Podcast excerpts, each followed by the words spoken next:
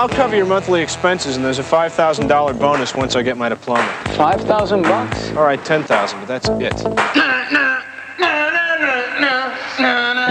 Making the Grade.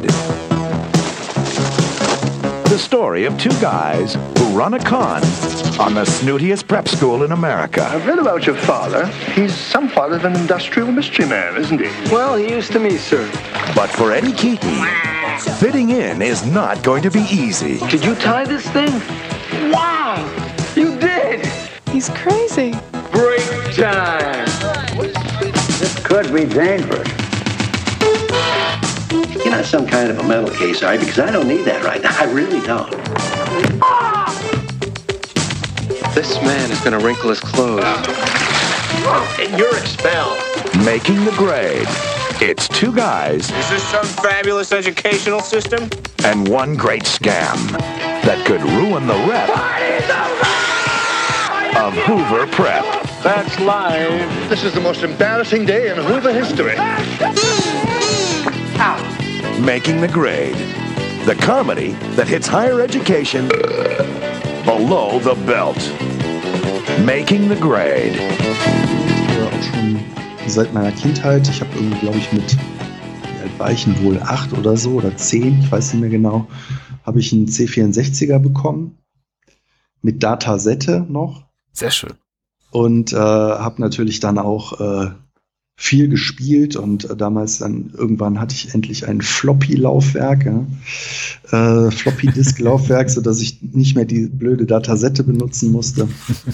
Und ähm, ja, habe da auch ganz am Anfang so, so, so wie man das so gemacht hat, so kleine Mini-Text-Adventures oder Quiz-Spiele selber in Basic irgendwie geschrieben, so ganz basal. Ja, habe das dann irgendwann aus den Augen verloren, aber ähm, ja, bin dann irgendwann auf Konsolen umgestiegen. Das kommt immer so in Phasen wieder, dieses, äh, diese Zockerei. Also ich war nie so der Typ, der in die, in die Arcades gelaufen ist, ähm, wie die Kids in äh, Joysticks. Aber äh, klar, diese Spielautomaten fand ich immer schon faszinierend auch. Weil du sagst phasenweise, das kommt immer wieder. Jetzt warst du ja schon äh, dreimal hier zu Gast im Podcast und jedes Mal warst du eigentlich, habe ich dir eigentlich immer als denjenigen vorgestellt, der täglich im Schnitt eine Filmrezension schreibt, manchmal sogar mehr in deinen besonders produktiven Phasen. Und ich habe das ja nie mitbekommen, so im eigenen Leib, also über Facebook und äh, andere soziale Netzwerke, dass du mal so eine Phase hattest, in der du gesagt hast, nee, jetzt verabschiede ich mich vom Filme gucken und zocke lieber. Aber wie, wie oft kommt das bei dir vor, dass du sagst, so, jetzt lege ich Filme mal beiseite für einen gewissen Zeitraum und spiele wieder alle fünf Jahre, alle zehn Jahre? Gibt es da sowas wie einen Rhythmus? Oder? Also Spielen habe ich so gezockt oder so habe ich immer eher so nebenbei äh, und das hat das nie hat nie irgendwie das Filme gucken wirklich äh, ersetzt. Ich habe mir letztes Jahr zu meinem Geburtstag eine PlayStation äh, 4 gekauft mit deutlicher Verspätung, die ist ja auch schon nicht mehr ganz taufrisch. Ja, dann hat mich das irgendwie wieder total gepackt. Und die Lust auf Filme ist so ein bisschen auch ja, hat, hängt auch unmittelbar darüber, damit zusammen, dass ich auch immer schreibe über die Filme und äh, ich es mir tatsächlich auch nicht vorstellen kann, Filme zu gucken und dann nicht drüber zu schreiben. Das mache ich jetzt schon so lange, dass ich das irgendwie nicht abbrechen will, diese schöne Tradition. Naja, wenn ich aber keine Lust und keine Zeit habe, drüber zu schreiben, dann ist ja die einzige Möglichkeit, die ich habe, dem Dilemma aus dem Weg zu gehen, einfach keine Filme mehr zu gucken. Und insofern hat sich das so ein bisschen äh, ja, da sind so mehrere Sachen zusammengekommen. Ja, aber tatsächlich finde ich diese Spiele von heute sehr äh, faszinierend und ähm, die sind ja teilweise fast wie Filme. Ja, also erstmal sind die meisten Filme heute auch äh, aus der Kiste und äh, sehen auch oft so aus wie Videospiele, vielleicht ein bisschen besser. Ähm, und insofern ist die, die, das Erlebnis bei den guten Spielen ja auch tatsächlich ein bisschen so, als würde man äh, selber an seinem Film quasi mitwirken. Kannst du es zeitlich noch ein bisschen verorten oder äh, vielleicht auch emotional den Punkt, an dem du jetzt gesagt hast, vor ein paar Monaten oder ist es schon ein bisschen länger bei dir her, dass du gesagt hast, so jetzt äh, wirklich so semi-offiziell erstmal gut mit Filme gucken und auch das vielleicht bei sozialen Netzwerken teilen und einfach mehr äh, größerer Fokus auf Videospiele? Oder? Nee, das, das ist nicht bewusst passiert. Oder vielleicht so eine Filmreihe, die du begonnen hast und gedacht hast, nee, jetzt reicht's auch, ich habe gar nicht so richtig Bock drauf. Oder hängt es mit der Qualität der Filme zusammen? Oder eher also Nee. mit der schlechten Qualität der Filme oder mit dem Nee. Diskurs oder mit der einfach der Qualität der Videospiele? Mm, ja, da sind ganz viele verschiedene Sachen zusammengekommen. Also äh, er- erstmal, glaube ich, äh, ist normal, wenn man jeden Tag äh, Film guckt, dass dann irgendwann vielleicht auch mal eine Phase eintritt, wo man es so ein bisschen satt hat, weil man auch in so einen Trott irgendwie reinkommt. Ja, dann ganz klar, ich schlafe einfach oft ein bei Filmen, wenn ich die Mhm. abends gucke nach der Arbeit. Und dann ist es halt auch irgendwie nicht mehr so richtig klar. Ich gucke die dann auch zu Ende, aber dann habe ich die dann teilweise in zwei oder drei Anläufen geguckt und ähm, ja, das ist ja dann auch eher so etwas anstrengend. Und äh, ja, irgendwann kam das, dann wollte ich dann halt lieber spielen, hatte dann auch nicht so Bock auf den Film und ähm, dann hat sich das so ergeben, aber es war nie so, dass ich gesagt habe, so, ich mache jetzt Schluss mit Film und spiele jetzt nur noch, sondern das hat sich einfach so ergeben, dass ich da im Moment äh, bisschen mehr Spaß dran habe und ähm, ja. Ich war ganz happy, dass du vor ein paar Tagen um die Ecke gekommen bist mit ähm, in deinem Blog mit They Came Together, weil das ist ein Film, mit dem ich ja schon seit ein paar Jahren hier um die um die Häuser ziehe und immer versuche, den Ah. Leuten Menschen näher zu bringen, weil der hat ja zumindest hier im deutschsprachigen Raum überhaupt keine Lobby, habe ich das Gefühl. Den muss man schon suchen und ich fand den, also der hat mich vor ein paar Jahren wirklich sehr, sehr, hat mir sehr viel, sehr viel Spaß gemacht. Ja. Amazon Prime hat den aber, also da habe ich ihn Oh. auch gesehen. Oh, Ja. sehr gut. Siehst du? Ja. Schon wieder was Ja. gelernt. So, O-Ton. Ja, so, sollte man gucken. Also Ja. ja, äh, sei hiermit auch nochmal wärmstens empfohlen. ja, schöner Film. Aber heute Abend, ja, Making the Great. Erstmal vorweggeschickt, sehr schöne deutsche Titel. Making the Great, Zoff in der Hoover Academy, zu Deutsch, aus dem Jahr 1984. Und zuvor sprechen wir über Joysticks, der heißt Die Vidioten, aus dem Jahr 1983. Richtig. Ja, ich, ich könnte mir auch nicht vorstellen, mit irgendwem anders außer dir über diese beiden Filme zu sprechen. Und du trägst die, die Vidioten schon länger mit dir rum, habe ich rausgehört in so einem Vorgespräch. Ja. Und ich bin echt gespannt, was du dazu zu sagen hast. Denn mich hat der Film ein bisschen kalt erwischt und ich weiß nicht, ob unbedingt im positiven Sinne. Also bisher konnte ich auch aus den eher kruden Titeln, die wir bisher zusammen besprochen haben, immer so ein bisschen Vergnügen rausziehen. Aber ich muss sagen, Joysticks hat's mir, hat's mir schwer gemacht. Ja. Und damit unsere Hörer, die den Film vermutlich nicht gesehen haben, denn ich habe mal so kurz meine persönliche Letterboxd Filmtagebuchblase gecheckt, den hat niemand gesehen, so in meiner in meiner kleinen Blase. Der, damit dem den paar Menschen möchte ich mal die UFDB-Inhaltsangabe mitgeben. Und die ist, wie zu erwarten, ist auch erst 83 Mal aufgerufen worden, was verdammt sehr, nochmal sehr wenig ist. Also ja. Vielleicht ein echter, ein echtes Juwel, ein unentdecktes, das hier schlummert. Also Fa ja, fast. Also in den USA hat er, glaube ich, so einen kleinen Kultstatus. hm? Wie überhaupt der Regisseur Graydon Clark in Oh ja. Amerika irgendwie Kultstatus hat. Er ist auch auf Facebook sehr umtriebig. Taucht auch ständig auf irgendwelchen Conventions oder sonstigen Screenings seiner Filme äh, auf, für die es wohl tatsächlich irgendwie da eine Base gibt. Ich glaube, er hat auch vor ein, zwei, drei Jahren auf Facebook seine Autobiografie, glaube ich, ja, ist richtig. Ne? verkauft. Ja, so einer, der, der, ja, nicht ganz klassisch, weil er ist ein bisschen später, aber er gehört für mich schon so zu diesen, zu diesen großen ähm, B- und C-Movie-Regisseuren äh, amerikanischer Provenienz, also so die Ecke wie Ted V. Michaels Mhm. oder, oder ähm, Ray Dennis Steckler, äh, Al Adamson. Mhm. Ähm, er hat ein bisschen später angefangen als die, nämlich in den 70ern, hat dann, ähm, ich glaube, ja, Black Shampoo dürfte wahrscheinlich sogar so rein vom Titel her vielleicht sein bekanntester Film sein. Ja, und hat dann ganz viele äh, Sachen gemacht. Hierzulande noch relativ bekannt ist äh, Das Geheimnis der fliegenden Teufel.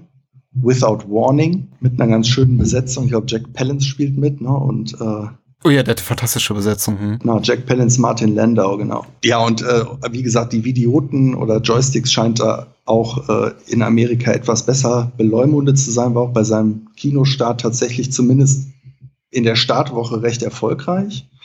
Und ähm, ich hab, bin über den gestolpert in einem Buch, in dem es um Punks in Filmen geht. Ist das das Und- Buch von Zach Carlson? Dieses wirklich schwere mit dem rosa Einband? Genau, exakt. Ja. Das habe ich auch im Regal stehen. Sehr Ja, schönes Buch. Und, und da ist er besprochen worden und äh, ich fand, das hörte sich alles recht, äh, auch sehr ausführlich besprochen worden. Wobei der, der Punk des Films, äh, nämlich King Vidiot, ähm, ja, nur so eine Nebenfigur ist. Aber die Darstellung war äh, ausgefallen genug, dass er ähm, einen sehr langen Artikel in dem Buch bekommen hat und äh, dann bin ich irgendwie auf die Suche nach dem Film gegangen und äh, habe ihn dann, glaube ich, auf DVD bestellt. Ja, und die Sichtung war ein reines Vergnügen. Auch jetzt die dritte Sichtung noch. Ja, also wir sind da gänzlich konträrer Meinung. Nein, warte mal, vielleicht. Ich glaube, du kannst mich noch überzeugen. Es ist jetzt nicht so, dass ich davor saß und mir die Brocken aus dem Gesicht gefallen sind. Also da gibt es durchaus noch Potenzial, mich dafür zu begeistern. Also gelangweilt habe ich mich auch nicht. Dafür ist der Film zu kurz und einfach auch zu temporeich. Ich möchte kurz hier die UFDB-Inhaltsangabe mitgeben, damit unsere Hörer sich ein bisschen was vorstellen können, weil sie mutmaßlich die meisten den Film nicht gesehen haben. Hier steht äh, bei der UFDB River Cities Jugend rennt dem Videospielhallenbetreiber Jefferson förmlich die Türen ein. Der nerdige Berufsanfänger Eugene und der etwas abgeranzte Gamecrack Dorfus, Dorfus helfen vor Ort, den Betrieb aufrechtzuerhalten. Der spießige alte Sack Joseph Rutter, das ist Joe Don Baker, genannt Onkel Joe, jedoch sieht das schändliche Treiben gar nicht gern und sucht nach einer Möglichkeit, die Pforten schließen zu lassen. Im Anführer der Videospielpunks, er findet in den Videoten ein, äh, er findet in den Vidioten einen Verbündeten, im Anführer, genau, denn dieser ist seit seinem Rauschmiss aus der Zockerhalle gar nicht mehr gut auf Dorfes und Co. zu sprechen. So, soweit die komplexe Inhaltsangabe. Ja, abseits von Jordan Baker, so ein bisschen spärlich besetzt, also in Sachen wirklich Prominenz äh, darstellerischer, aber das geht schon klar für die Art von Produktion. Ja, wir haben lustige Überschneidungen auch, da kommen wir vielleicht später noch zu, äh, äh, zwischen den beiden Filmen, ja, die mir ja. auch äh, nicht bewusst waren ähm, und die ich äh, sehr äh, belustigt äh, zur Kenntnis genommen habe, als ich heute mir doch mal die IMDb-Seiten angeschaut habe. Ähm, ja, beziehungsweise manche äh, Parallelen sieht man ja in der Besetzung, ähm, aber es gibt da noch ein paar äh, kleinere Parallelen. Ja, also der Film ist natürlich, um, um da mal vorwegzugreifen, der ähm, ja ist eine Teenie-Komödie, ähm, allerdings ja noch so ein bisschen aus so einer Zeit, wo, wo das noch nicht so ganz vom Mainstream erschlossen war, würde ich sagen. Hm. Ähm, sondern äh, so aus der Anfangsphase und ähm, geht noch so ein bisschen, ähm, also man merkt noch so die Nachwehen der vielleicht etwas schmierigeren 70er, finde ich. Also er hat äh, ne, so, so Sachen wie Porkies oder so, mhm, die in den frühen 80ern kamen, wo man noch so die Ausläufer dieser äh, Softsex-Filmchen aus den 70ern irgendwie merkte. Hat er ja auch. Also er hat einen sehr zotigen Humor, ich finde die Furzwitze in dem Film sehr, sehr äh, schön. Äh, und ja, es gibt äh, auch immer wieder Gelegenheit für ähm, diverse weibliche Charaktere, ihre Hemden zu lüpfen. Ja, der ganze Film ist ja eigentlich nur eine, eine Ansammlung von, von Karlauern und Karikaturen. Ähm, und ähm, wer den feinen Humor äh, bevorzugt, ist hier definitiv an der falschen Adresse. Eigentlich gibt's ja gar keine richtigen Gags in dem Film, also so entwickelte Pointen, sondern es sind halt nur Zoten eigentlich die ganze ja. Zeit. Aber äh, ich mag den Film, weil er so, äh, ja, er wirkt ähm, sehr, sehr lebendig, bisweilen gar anarchisch, finde ich. Ähm, und bringt das irgendwie rüber, diese, diese blöden Witze, die, ich kann ihm die nicht so richtig übel nehmen, sondern ich freue mich eher mit dem Film so. also ein eins im Jahr mit Zoff in der Hoover Academy gemein. Er hat auf jeden Fall einen tollen Titelsong, was mich erstmal so ein bisschen in, ja. in die guten Trauma-Zeiten zurückkatapultierte, bevor Trauma da einfach nur noch beschissene Filme machte. Das ging ja auch relativ schnell los, war ja eh schon so um, äh, als die 90er anfingen der Fall. Aber grundsätzlich muss ich sagen, also meine Vorgeschichte gibt's da nicht mit Joysticks. Ich habe jetzt zum ersten Mal gesehen in Vorbereitung hier auf dem Podcast, aber ich habe mit Graydon Clark natürlich schon eine kleinere Geschichte, weil Without Warning finde ich ziemlich super. Und als wir anfingen vor knapp sieben Jahren, mein Co-Host Daniel und ich, diesen, diesen, diesen Podcast zu moderieren, war so Black Shampoo einer von zehn Filmen, die auf so einer, auf einer meiner Liste stand, standen, von denen ich sagte, die müssen wir relativ früh machen, weil, also eine der mhm. ausschlaggebenden Gründe, wo ich gesagt habe, ich möchte auch so einen Genrefilm-Podcast machen. Wenn wir über Black Exploitation sprechen, bei erstbester Gelegenheit reden wir über Black Shampoo. Und das mhm. haben wir auch relativ zu, zu Beginn gemacht, hier, unseres Formats 2012, 2013. Ich ärgere mich ein bisschen so im Nachhinein, weil ich glaube, unsere, wir waren rhetorisch noch nicht so fit, um dem wirklich gerecht zu werden. Aber jetzt auch hier in Joysticks habe ich eben ganz viel wiedergesehen von dem, was ich auch am Black Shampoo so mag. Also diese Anarcho-Humor, diese, diese tonalen Brüche, auch dass man teilweise nicht das Gefühl hat, der Film sei unglaublich dumm und die, die, die, die Macher des Films seien auch dumm und dann an einigen Stellen, also finde ich, ist er überraschend pointiert oder also fast schon so ambivalent in seiner Figurenzeichnung, insofern, dass ich mich manchmal fragte, ist das jetzt schon so eine kleine satirische Spitze auch auf das, auf dieses Subgenre der, der Teenie-Sex-Komödie oder wollen die einfach nur albern sein? Mhm. Weil wir haben natürlich schon so, zum Beispiel diese, diese, diesen Flashback von hier Scott McGinnis, Guinness, äh, Jeff, der diesen Spielhallenbesitzer spielt, da gegen Ende, Ja. wo er dann über sein, seine Trauma Traumata redet, über sein Trauma, warum er keine Videospiele mehr spielen kann. Und das ist schon sehr, fast schon so Meta. Ja, also den, den, äh, ich ähm, hatte den Einfall auch nicht mehr, hatte das nicht mehr so parat Hm. ähm, und äh, war auch äh, irgendwie überrascht bei der Szene, weil ich es, ähm, also gut, dieses ganze Trauma gehört dazu. Ne? Also das ist so plottechnisch ist das so ein Standard äh, für so einen Film, würde ich sagen. Genau. Ähm, und ich hatte eine deutlich äh, blödere Auflösung eigentlich erwartet dafür. Und wie er es dann macht, fand ich ja auch, ähm, fand ich auch sehr schön, nahezu geistreich eigentlich, ja. ähm, aber äh, ich mag ja auch, also ich merke, du musst, äh, ja, du musst noch die Perlen finden in dem großen Misthaufen. Ich freue mich einfach an dem großen Misthaufen. ähm, ähm, ja, das sind aber äh, was, also man muss das ja relativieren, äh, sonst hört sich das so an, als äh, wäre das so äh, so bad it's good oder so, aber das ist, mag ich ja gar nicht so. Also reden wir doch über King Idiot. Ähm, Gerne. Diesen Punk den finde ich einfach äh, sensationell und das ist sowas, was den Film ähm, äh, der äh, verleiht dem Film irgendwie äh, sehr viel Leben und man merkt aber auch, ähm, dass, äh, dass äh, Graydon Clark äh, dieser ganzen Sache irgendwie Luft gegeben hat. Also die Figuren, so doof die alle sind und so sehr die in diesem ähm, standardisierten Plotgerüst auch irgendwie gefangen sind, kriegen die halt immer irgendwie die Möglichkeit, irgendwas zu machen, äh, was man so nicht erwartet. Und womit die plötzlich dann doch wieder echt werden, diese Figuren. Also King Vidiot hat ja zum Beispiel diese grandiose Szene, äh, wo er mit, also er ist halt, er spielt ja, ist ja so ein Anführer von so einer Punkgruppe, Ja. äh, der immer in diese Spielhalle reingeht und ähm, macht dann da halt so stunk, weil er halt ein Punk ist und wird immer rausgeschmissen.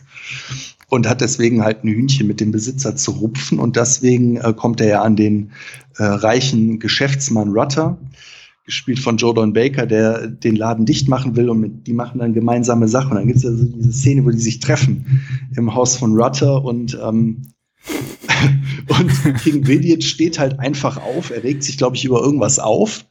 Er ist halt so ein impulsiver Typ und steht auf und fängt dann an, einfach eine Topfpflanze zu fressen, die da rumsteht. Ja. Das fand ich halt äh, ja wirklich grandios. Ja? Und man weiß genau, das hat nirgendwo gestanden, sondern äh, im Drehbuch oder so, sondern das hat er sich in dem Moment halt ausgedacht. So, ja, also so durch Improvisation wahrscheinlich entstanden. Und solche Szenen hat der Film äh, einige Male. Das, ähm, ja, wie du sagtest, so Brüche, aber es geht mir fast noch zu weit, aber dass er so, ja, äh, so ein Leben entwickelt. Das, ist, so- das, was du gerade benennst, ist ja eine andere Art Verbruch als die, äh, als die, die ich jetzt meinte. Also ich meinte Mhm. eher so den, dass er sich wirklich zwei, drei Mal auf so eine Ebene bewegt, von der man das Gefühl hat, sie kommentiert fast schon eben so das eigene, die eigenen Tropen, also Stereotypen, Mhm. innerhalb derer man sich bewegt. Und das, was du ja beschreibst, ist, das ist, das macht auch sehr viel Spaß auf eine völlig andere Art und Weise. Das ist eben dieser pure Wahnsinn, wenn wir Mhm. äh, da John Grease, der King Vidiot spielte, vor uns haben. Weil tatsächlich jede Szene mit ihm fand ich auch sehr, sehr super. Mhm. Aber da gibt's Ja. eben leider auch diverse Darsteller, die ich weniger super finde. äh, inklusive Charisma Vakuum, Scott McGuinness und eben Eugene, den, den Nerd. Also wir haben ja auch all diese Teenie-Film Archetypen des, des Nerds, des Jocks, des Geeks, des wie, wie nennt man das Mädel, das alle begehren? Die Prom Queen. Ich wollte schon, ich wollte schon sagen Bimbo, aber das passt ja Aber auch meinst, nicht so. du meinst, du meinst die Tochter oder wen, wen meinst Die du? Tochter meinte ich nicht. Die, die, die Tochter von Rutter, die fällt eher so in die, in die Bimbo-Schiene. Aber tatsächlich, Richtig. die, heißt sie Tracy oder Stacy? Ja, ja, ja, ja, okay. Hm. Ja, ein, eins von beiden. also die, auf die es Jeff abgesehen hat, die ist so doch eher so die Prom Queen, das stimmt schon.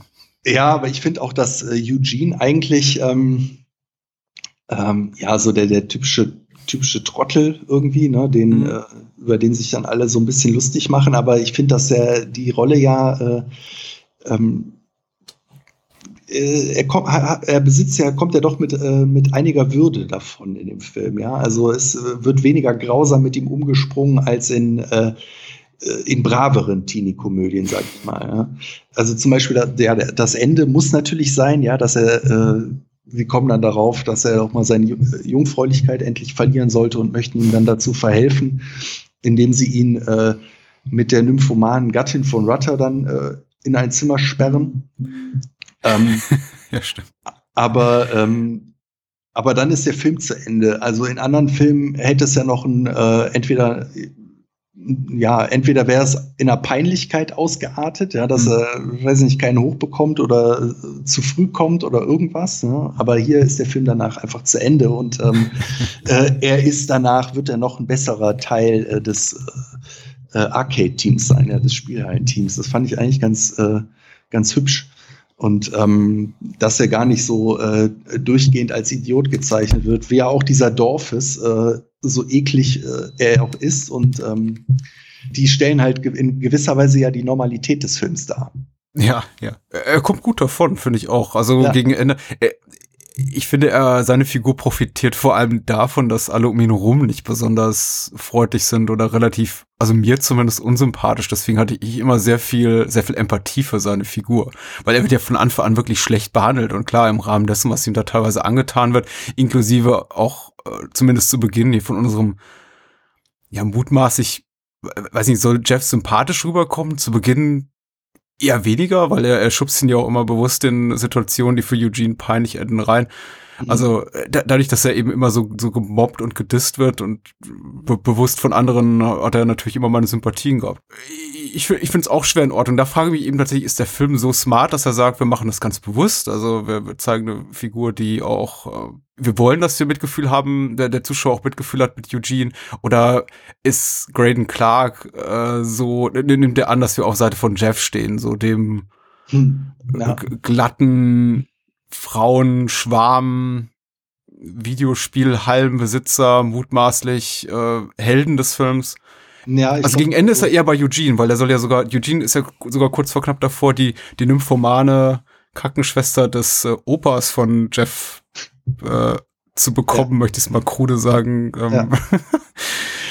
Also ich glaube ja, dass äh, wahrscheinlich Graydon Clark auch, äh, also ja, so äh, rein plottechnisch betrachtet ist äh, Jeff wahrscheinlich die Hauptfigur, aber der Film behandelt ihn ja auch eigentlich nicht so. Also eigentlich sehen Ja. wir den Film ja durch Eugene, würde ich sagen. Ja? Dass, ja klar, Jeff äh, irgendwie ja schon so eigentlich die uninteressanteste Figur von den dreien ist, oder hm, wenn man die äh, den King Vidiot und den Rutter noch dazu nimmt, sind sogar äh, fünf Figuren, die interessanter sind.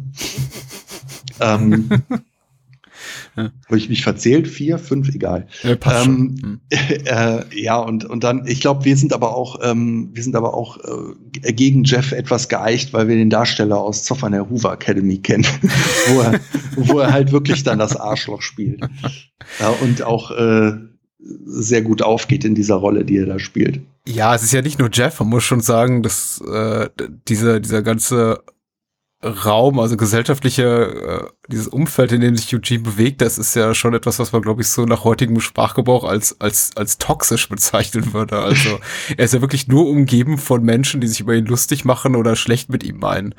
Aus, äh, weiß nicht, aus einem wirtschaftlichen Streben heraus wie Rutter oder aus einem, aus einer Arroganz heraus wie, wie, wie Jeff oder aus einfach einem gehässigen Nerd-Sein heraus, wie es es Dorfes tut, also der für mich die, die schlimmste Figur des Films ist. So stelle ich mir eben Menschen vor, die hasserfüllt am, am Ende eines Facebook- oder Twitter-Accounts sitzen und Sachen in die Welt rausschießen wie äh, Gamergate Ole oder so.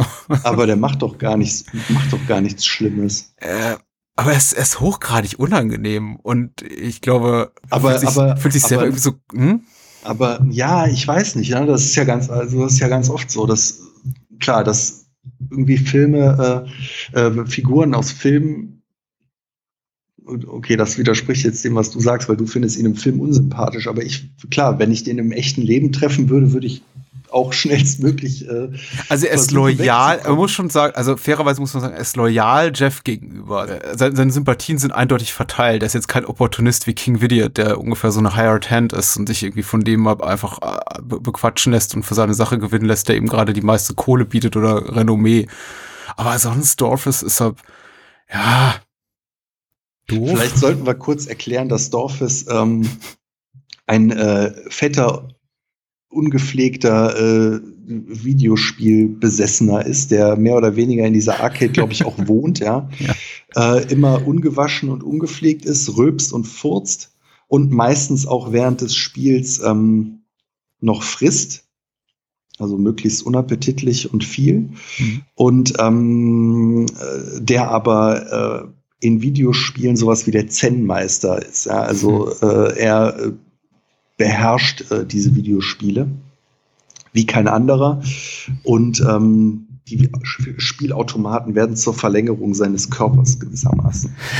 Und äh, er ist natürlich immer für den brachialen Humor in, in dem Film zuständig. Äh, ja, insofern, ähm, ja, eklig äh, und dumm, aber äh, innerhalb des Films, ähm, also diese, diese ganzen anderen Leute, die die Spielhalle bevölkern, von denen lernt man ja interessanterweise überhaupt niemanden kennen. Richtig. Ja, die, sind, die sind immer nur da und stehen so als äh, Staffage im Hintergrund.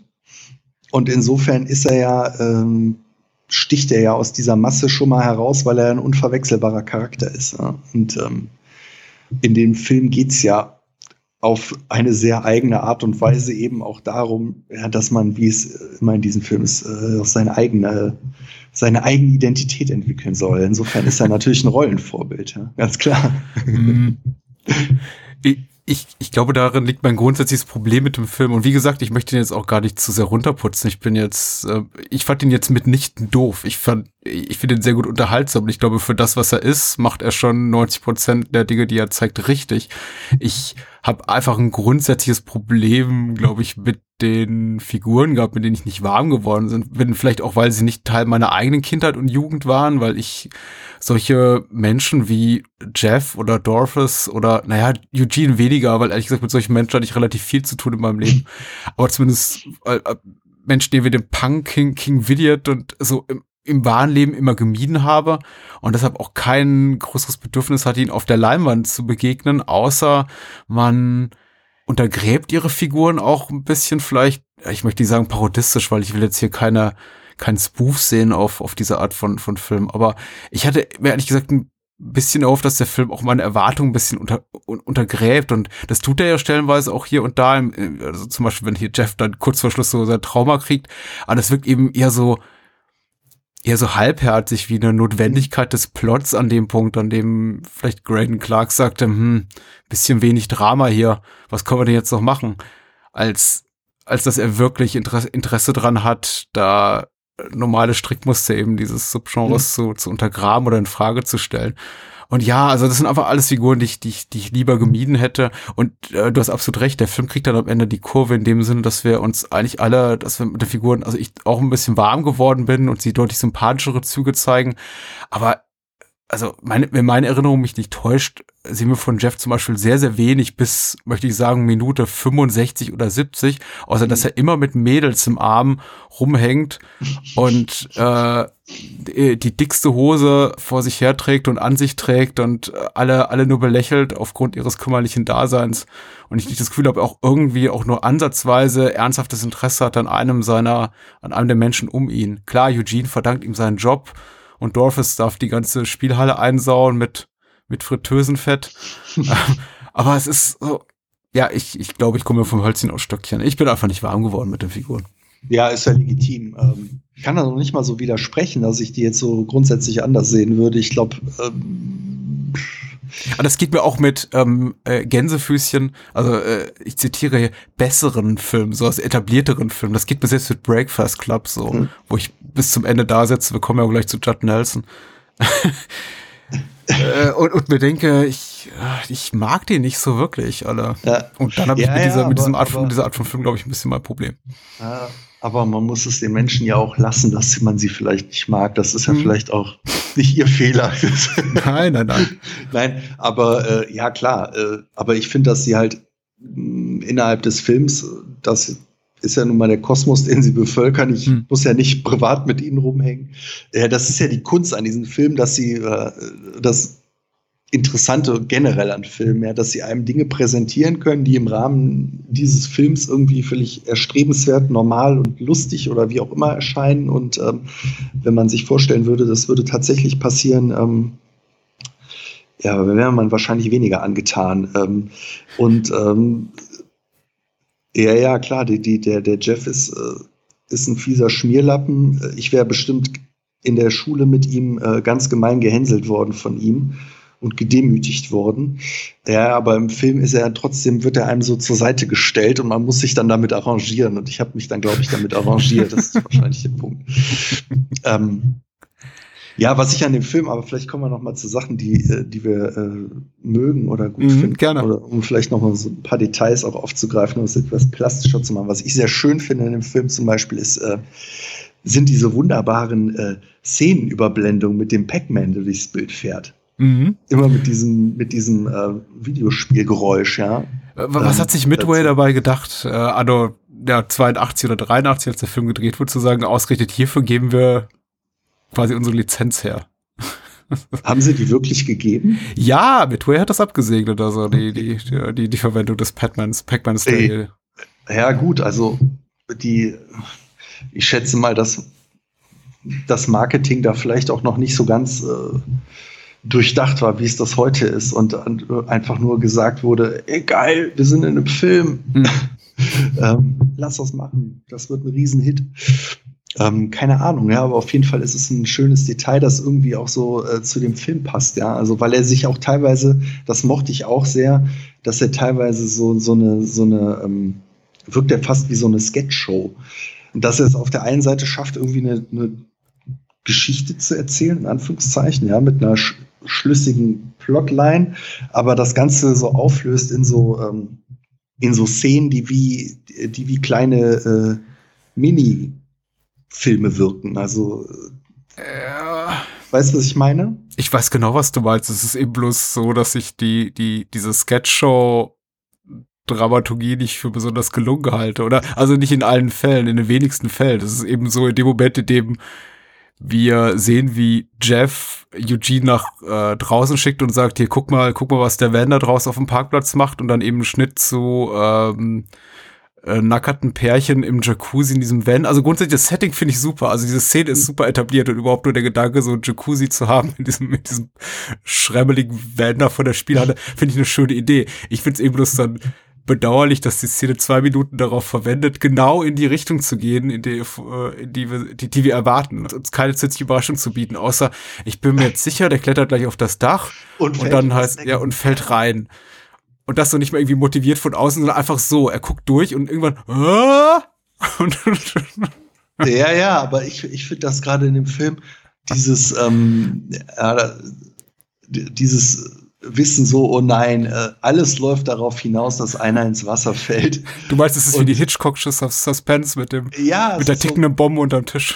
und man, man erwartet äh, eigentlich oder hofft so, äh, nein, bitte äh, machen, nimm nicht den, nimm nicht die, äh, den ausgetra äh, ausgetretensten Weg, sondern mach irgendwas anderes und dann passiert's und ich äh, habe mich, ich weiß nicht, ich mich hat die Szene auch wieder total gefreut irgendwie, weil es so ja, am Ende fällt halt einer ins Wasser und es ist lustig, wenn Leute nass werden.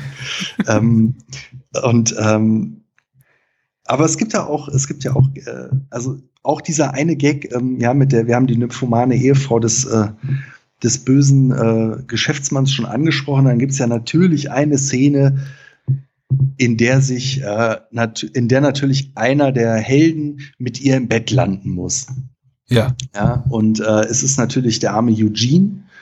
Ähm, und, ähm, und dann kommt äh, der Ehemann dazu, der sich dann mit den, zu denen ins Bett legt und nicht bemerkt, dass äh, noch eine dritte Person äh, im Bett liegt, äh, mit der seine äh, Frau da heftig äh, sich rumrollt. Und ähm, es ist natürlich auf der einen Seite total bescheuert, ja, und einfach ein, ja, eigentlich billiger Ausweg, um irgendwie sich gar nicht damit befassen zu müssen, äh, wie schafft man es denn, dass der das nicht merkt, sondern er merkt es halt einfach nicht. Und äh, aber gleichzeitig passt das auch, fand ich es so schön, es passt so zu dieser, zu diesem Charakter, den Jordan Baker auch spielt, ja, so diesen, ich meine, er interessiert sich sowieso nicht mehr so richtig für seine Frau. Er kommt abends von der Arbeit, äh, es ist schon dunkel, sie liegt schon seit Stunden im Bett. Ähm, und äh, man nimmt es diesem Charakter ab, dass er sich tatsächlich da ins Bett legt und äh, würde das nicht merken, einfach weil es ihn auch gar nicht interessiert. So. Und das sind, äh, ich weiß nicht, ob du das in, in den unter die Brüche einsortieren würdest. Äh, aber das ist, so, so, klein- so, das ist so ein kleiner Moment, wo ich äh, dachte, ja, es ist auf der einen Seite total doof, und billig und cheap und ich meine, der Witz ist auch nicht besonders gut, ja, aber ähm, aber sie spielen es halt einfach aus und denken sich nicht irgendwas aus. Äh, warum er das nicht bemerkt, er bemerkt es halt einfach nicht. Das finde ich halt irgendwie, ähm, ja, das sind so die kleinen Sachen, die er irgendwie richtig macht, auch wenn er es vielleicht gar nicht weiß, dass er sie richtig gemacht hat.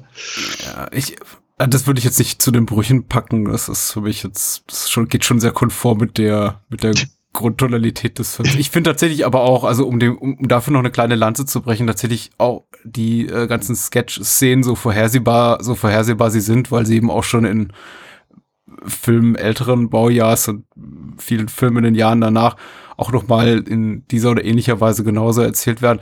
Finde ich besser, ehrlich gesagt, als wenn der Film sich auf so klassische ja, also wenn er versucht wieder so, so, der Film versucht einen klassischen Plot zu erzählen, dann finde ich, baut er immer so für mich ein bisschen ab. Also mhm. insofern, im Vergleich dazu finde ich tatsächlich so diese kleinen Slapstick-Momente tatsächlich hübscher, als wenn ich jetzt, die, wir, wir haben zwei, zwei Szenen, zum Beispiel, in denen es solche, solche Videospielduelle gibt und egal mhm. wie, wie gut man versucht, das zu inszenieren und wie farbenfroh eben Figuren wie King Vidiot und Dorfus sind, es ist grundsätzlich, finde ich, langweilig, einigermaßen erwachsene Männer an Joysticks zu sehen, die auf Bildschirme starren. Und äh, also Graydon Clark versucht ja auch das Ganze äh, konventionell zu inszenieren, indem er eine neue Perspektive abzugehen, indem er einfach Dorfes gar nicht wirklich spielen lässt, sondern quasi ja. King Vidian ins eigene Unglück, in die eigene Niederlage rennen lässt.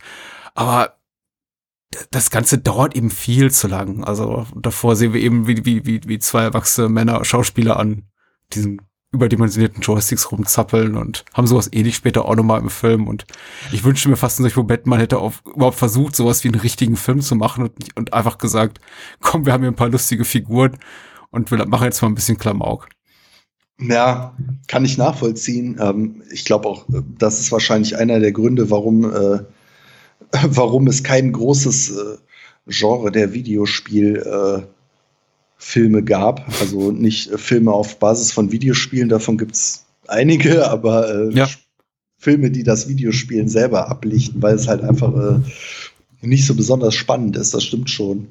Aber äh, siehst du, vielleicht musst du den auch einfach nur dreimal gesehen haben wie ich, um äh, zu merken, dass das Timing auf dem Punkt ist. Ja. Als du gerade diese Szene beschrieben hast mit äh, Eugene und der nymphoman Ehefrau von Rutter im Bett, äh, habe ich die Augen geschlossen und äh, muss wirklich, glaube ich, auch deutlich hörbar kichern, weil ich es wirklich sehr amüsant fand. Also ich fand die Vorstellung dieser Szene tatsächlich besser als so, wie ich es jetzt hier umgesetzt auf, auf Film präsentiert bekam, weil im Grunde funktionieren ja auch diese ganzen klassischen Gags bis zum heutigen Tag. Also äh, ich meine, Nonstop Nonsense wird auch bis heute wiederholt, irgendwo im dritten Programm nachts. Ja, ja. Und Menschen gucken das und gucken auch gerne wie bei, gucken auch gerne zum 84. Mal Dinner for One an, an Silvester. Ja. Also äh, warum nicht? Also wie gesagt, in diesen Slapstick-Szenen ist es in Ordnung, aber tatsächlich, wenn dann so klassische ja, Spielfilmhandlungen reingrätscht in diese, in diese Gag-Momente, denke ich immer so, ach nö, komm so, so sehr mag ich die Figur dann doch nicht, um wirklich ja, ja, teilhaben zu wollen an ihrem Schicksal. Es interessiert mich eigentlich herzlich wenig, ob Eugene am Ende eben flachgelegt wird oder ob Jeff sein Mädel kriegt und ob Rutter abgestraft wird für sein liederliches Verhalten. Ich habe grundsätzlich, ach ich, mit Rutter hatte ich auch eher so ein bisschen das Problem, dass mir Jordan Baker ein bisschen leid hat, weil er der einzige richtige Schauspieler war in diesem Film. Der spielt, auch in, der spielt auch in dem Film unmittelbar davor mit den Graydon Clark gemacht, den Wacko. Ähm, und da ich mag schon die Bude auf Deutsch. Ah, sehr schön. Und ich, ich, ich mag Jordan Baker sehr, also nicht ich zuletzt auch. wegen äh, Charlie Varick, äh, dem Walter Matthau-Film, der so zu in meine ewige Top Ten gehört, äh, wo er den, den Auftragskiller da Molly spielt. Mhm. Ja. Das bekümmert mich immer so ein bisschen, wenn ich große große Größen der Schauspielkunst sehe in Filmen, die nicht so ganz ihrem Niveau entsprechen, aber ja, aber Eigentlich auch wiederum nicht, ne? Weil das muss mich über jeden Film mit Christopher Lee ärgern. Ja. Äh, was ich übrigens auch einen ganz tollen Gag finde, des, äh, des Films äh, schon äh, geradezu brillant, mhm. ist ja, äh, dass, ähm, wie schon erwähnt, äh, Dorfes immer furzt, sehr mhm. laut. Und ähm, er ja auch in dieser, in dieser ganzen Sequenz, wo sie im Haus von Rutter sind, einmal furzt und die Frau riecht das äh, die Ehefrau von, von Rutter. Und dann später erkennt sie doch äh, Dorfes ähm, daran, dass, äh, dass er furzt. Hm. Und sie, sie riecht das irgendwie quer durch den Raum und weiß, ach, da ist der Typ, der es ihr so gut besorgt hat, wobei es ja eigentlich Eugene war. Aber sie assoziiert diesen Furzgeruch mit dieser Nacht, ähm, ja. In der sie endlich mal wieder besorgt wurde und sie rastet total aus und will die, zu, zur Quelle des Furzes vordringen, weil äh, sie das mit dem absoluten Glück äh, assoziiert. Ja, äh, das fand ich, fand ich super. Aber wenn du es so erzählst, klingt es natürlich lustiger, als es im Film ist. Es erinnert mich gerade so an diese, es gibt dieses episch lange Making-of zu The Phantom Menace, dem ersten Star Wars Prequel. Und ich glaube, die ersten zehn Minuten bestehen hauptsächlich darin, dass George Lucas über seine Idee, seine Vorstellung von Jar Jar Binks schwärmt. Mhm. Und dass die Kinder ihn lieben werden. Und das wird die populärste Figur der gesamten Prequel-Trilogie. Und das wird so viel Merchandise absetzen wie sonst was. Und er hat diesen, diesen, diese kindliche Freude, diesen Spaß daran, einfach nur diese Figur gedanklich auszumalen und seinen äh, ganzen Personal Assistants, irgendwie zehn Stück, die um ihn rumstehen, äh, die damit zu begeistern, wie, wie toll diese Figur wird. Und alle sitzen, stehen natürlich daneben und lachen und freuen sich und dicken das äh, euphorisch ab. Und ich kann mir vorstellen, dass diese Situation, also in dieser Situation zu stecken, ungefähr zehnmal so lustig ist, wie Jar Jar Binks dann tatsächlich im fertigen Film zu sehen. Und es ist genauso, jetzt geht's mir, wenn ich dir zuhöre, dann ist das auch so, ja, das ist schon, das ist schon, das, im, im Drehbuch liest sich das sicher großartig. Vielleicht sollte man ein Hörbuch aus dem Film machen. So.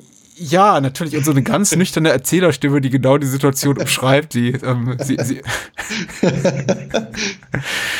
ich möchte es nicht nur mal formulieren, du hast so schön gemacht. Hm. Ja, das äh, fühle ich mich sehr geehrt. Ja, also was hat die Szene ja auch verdient. Also ich glaube, ähm, man wird diesen Film nie erschöpfend behandeln können.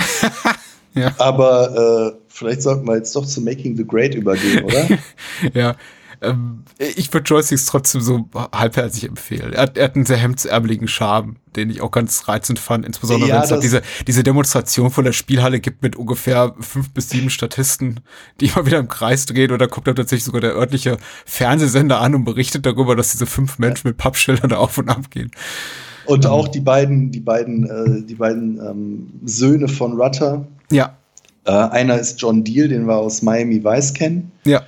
Ähm, und ähm, die sind ja auch super. Die machen natürlich immer alles falsch. Und äh, als dann diese Demo äh, Demonstration abgeblasen wird, ähm, ähm, wobei man sagen muss, die fünf, sechs Leute, die waren ja auch quasi nur eingekauft ne, in dem Film. Das, äh, die gehen ja los und werden extra dafür äh, rangezogen, damit äh, Rutter eine Demonstration vorweisen kann. Ähm, aber später machen ja dann seine beiden Söhne, ersetzen ja die Demo und äh, laufen dann nur noch zu zweit rum und tragen aber dafür fünf Schilder so unterm Arm. Und Frauenklamotten, ja. Zumindest einer, also Max. Ja, ja, ja, genau. Das fand ich auch sehr schön. Hm. Ja, das stimmt. Das ist tatsächlich, da ist schon wieder, ich glaube, da ist der Film auch durchaus wieder so, da, da spielt er auch so ein bisschen da damit äh, mit unserer Aufmerksamkeit und wieder auch so mit mit Stereotypen Erzählmustern, weil das soll schon so durchschaubar sein als quasi, quasi fingierte Demo, denn es ist ja nicht so, dass der Film sich äh, keine Statisten leisten konnte. Wir haben ja dann später auch diese Stadtratsszene da in diesem diese Bürgerversammlung und da sitzen ja. ja dann auch 30, 40 Leute auf Klappstühlen. Also offenbar hat ja auch hier die, die Produktion das erlaubt, dass wir da mehr Statisten einkaufte. Die ist auch sehr, ach, die ist aber auch ganz nett irgendwie. Also es ist, wie, wie so oft, wenn wir drüber reden, gefällt es mir doch wieder ganz gut. Ja, also angucken. Ja. Und über den wunderbaren Titelsong freuen mit dem Refrain Super Awesome Video Games. Mhm. Der ist fast so gut wie die Titelmelodie von Making the Great. Du meinst den Living on the Edge Song? Richtig. Ja. Der Living on the Edge Song von ja. Shandy. Shandy, richtig. Ja. Mhm. Kann man sich auch auf YouTube angucken. Mhm. Ja, soll ich anfangen? Ich, nee, ich möchte gar nicht drüber witzeln, der ist authentisch toll. Ähm, ja, ja, ich finde den ganzen Soundtrack von dem Film toll. Es ist so eine Art. Nee, fang du mal an. Womit auch immer du willst. Ja, äh, also Zoff in der Hoover Academy ähm, ist mir von einem äh, Freund des Films wärmstens ans Herz gelegt worden. Er ist ein Riesenfan von dem Film, äh, in der deutschen Synchro, die ich leider nicht kenne. Nicht zuletzt aufgrund des Charakters von Andrew Dice Clay. Ähm, und er hat mir den immer wärmstens empfohlen. Ich habe mir ihn dann angeschaut und war dann beim ersten Mal etwas underwhelmed nach den Vorschusslorbeeren. Finde ihn auch immer noch nicht super, aber beim zweiten Mal hat er mir schon besser gefallen. Er ist interessant, weil es erstmal eine Canon-Produktion ist, weil Judd Nelson mitspielt. Ja, und weil es äh, also noch vor seinem großen Durchbruch. Ja, und weil er, weil er ähm, ein paar schöne Ideen hat. Er wirkt ein bisschen wie ein verspäteter Nachfahre von sowas wie ähm, National Lampoons Animal House. Mhm. Er, ist nicht, er ist nicht ganz so gut. Er hat so ein bisschen Screwball-Elemente. Ähm, und ähm, ja, ist einfach, wenn man 80er Teenie-Komödien mag und äh, vielleicht so die bekannten Sachen alle abgefrühstückt hat, was, was man dann vielleicht mit modifizierter Erwartungshaltung sich anschaut und sich dann äh, hinterher darüber freut, dass man den auch noch gesehen hat, würde ich jetzt sagen. Äh, ja, das trifft's ganz gut. Das ist auch so weit geht meinem Fitten. Ich glaube, ich bewerte ihn also mindestens so, mindestens so gut wie du. Ich war jetzt sehr positiv überrascht. Ich habe ja auch relativ wenige Eckdaten gehabt, außer eben die Kenntnis von Judd Nelson, dass es sich um eine Canon-Produktion handelt. Das war es dann auch so ziemlich. Und die Tatsache, dass ich den Titel mal irgendwo gehört hatte. Und wahrscheinlich auch den, den Shandy-Song auch bei YouTube oder so mal gesehen hatte.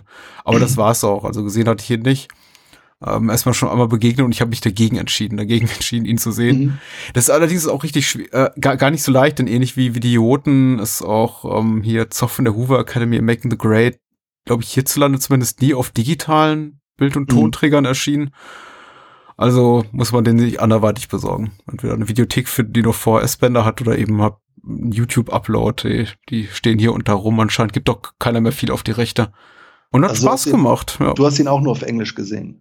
Ich habe ihn auch nur auf Englisch gesehen, weil ja. es keine andere Möglichkeit gab. Also es gibt wohl ja. so eine, gibt's den von, von VLC oder so? Also keine Ahnung. Ist, ich habe also dazu mal. Ja, also mir ist der auch äh, in meiner Videozeit äh, nie zu also in die Hände gefallen. Also jedenfalls nicht, äh, wäre er mir da nicht aufgefallen. Also die UFDB nennt eine Sky Comedy-Ausstrahlung anno 2010 als äh, mhm. einzig verfügbare Sichtungsquelle neben dem VMP-Videoband. Also ich möchte dem mal glauben, weil mir ist ja auch ja. an anderer Stelle noch nie begegnet. Ja, kurz, kurz zum Inhalt vielleicht mal für die paar Menschen, für die zwei Leute, die noch nicht gesehen haben. er schreibt ein User namens Porganis bei der UFDB. Palmer Woodrow steht mit dem Rücken zur Wand. Endlich, entweder besteht, besteht er endlich das Examen auf der Hoover Academy oder der Geldhahn von seinem Vater wird ihm abgedreht. Als Retter der Not weist der pfiffige Eddie einen aus, wer gegen ein saftiges Honorar schlüpft er inmitten der versnobten Academy-Studenten in Parmas Rolle. Natürlich wird Eddie nicht von allen Studenten herzlich empfangen, doch Eddie schafft es mit viel Witz und noch mehr Frechheit. Das ist gut, das Ding könnte fast schon so ein Klappentext sein. Äh, die Herzen von fast allen zu gewinnen. Am meisten aber die hübsche Tracy, hinter, alle der, hinter der alle männlichen Wesen der Hoover Academy sind.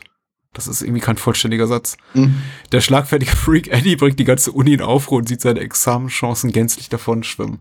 Das sind so halbe Sätze, aber ist in Ordnung. Das sei dem User verziehen. So viele Menschen kennen den Film ja nicht.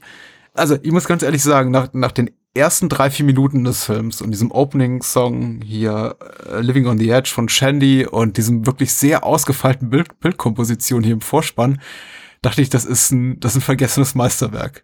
und das sage ich völlig ironiefrei. Es war so gut, also diese, diese Kamerafahrt, die Hausfassade runter auf diesen, diesen alten Oldtimer und mhm. dann die verschiedenen Perspektiven, aus der wir den, den, den Wagen dann sehen, hinten so schemenhaft erkennbar diese Neon-Reklame Rock'n'Roll und dann so der noch offensichtlich halb verkartete Jack Nelson, Jack Nelson, der da rausstolpert. Und davor haben wir diesen Close-Up von seiner Boombox, wo eben dann der Titel drüber liegt und ähm, der, der Pegel schlägt aus. Und es ist ab so ein Rotstich in dieser grau-braun-blauen Soße da, zumindest sieht er in diesem VHS-Rip so aus. Und ich dachte, meine Güte, das ist, da hat richtig jemand Ahnung hier von, von Bildkomposition, das dazu noch mit einem wirklich coolen Song auf der Tonspur. Das könnte was werden. Und je, je, je länger der Film andauerte, desto mehr verblasste so ein bisschen meine initiale Euphorie. Aber ich muss sagen, äh, rundum bin ich ganz happy, ihn gesehen zu haben.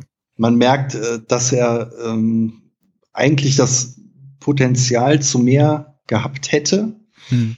oder hatte. Und ähm, es ist so ein bisschen, ähm, ich bin ja großer Canon-Fan, aber krankt halt auch so ein bisschen an diesem Canon-Syndrom. Die äh, Filme immer auch so ein bisschen aseptisch wirken von denen. Ähm, die werden nie so richtig lebendig. Und bei dem Film ähm, fällt das, finde ich, auch deshalb so stark auf, weil, naja, weil er eine relativ große Konkurrenz hat, der das besser gelungen ist.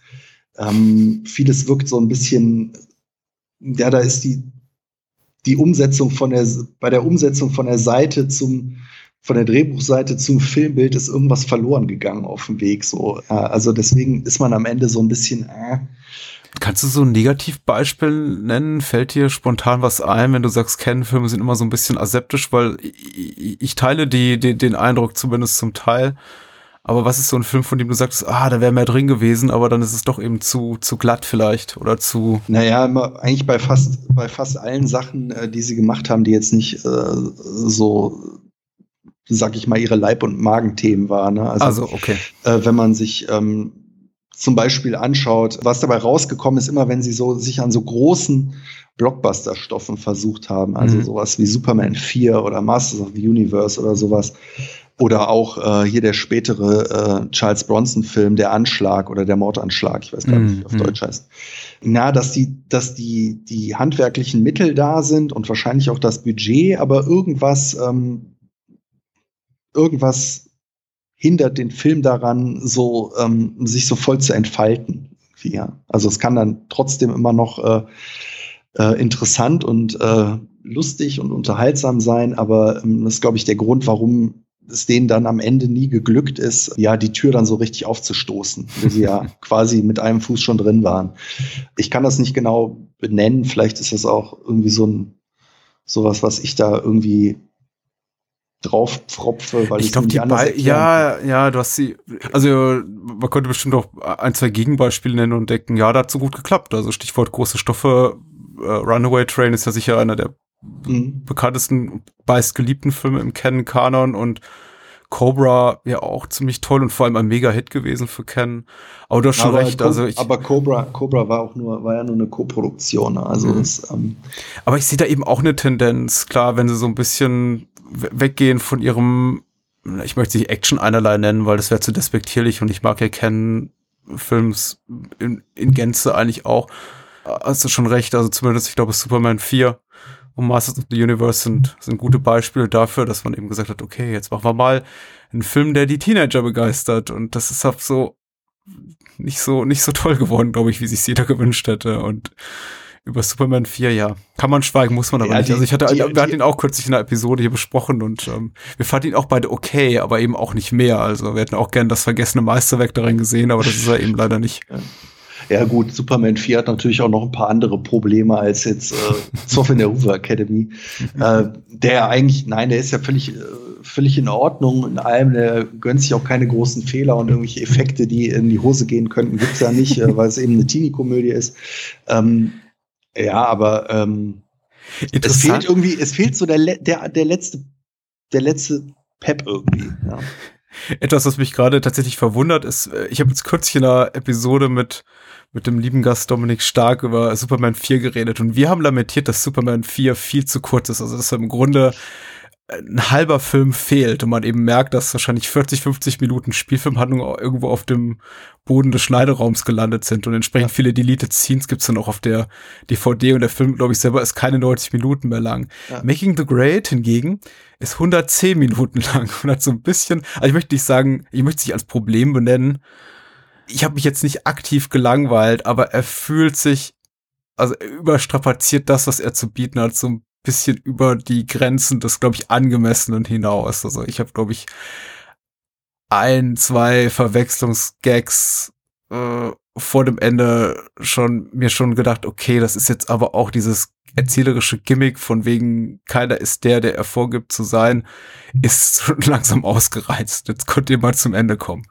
Ja, ja, er nimmt, er nimmt sich äh, selber für das, was er, was er ist, ähm, vielleicht ein bisschen zu ernst. Ähm, würde ich auch so sehen, weil er nicht wirklich was Neues zu erzählen hat ähm, und ähm, hier und da manchmal so ein bisschen die Gelegenheit verschenkt, sich irgendwas anderem zuzuwenden, was deutlich interessanter wäre. Ne? Also äh, Judd Nelson, also ich finde es auch total schade, dass äh, also müssen wir kurz drauf, drauf eingehen. Also das ist ja Judd Nelson spielt ja so ein, ja, so ein, so ein Typen im Prinzip, wie er den auch im Breakfast Club spielt. Ähm, Ja.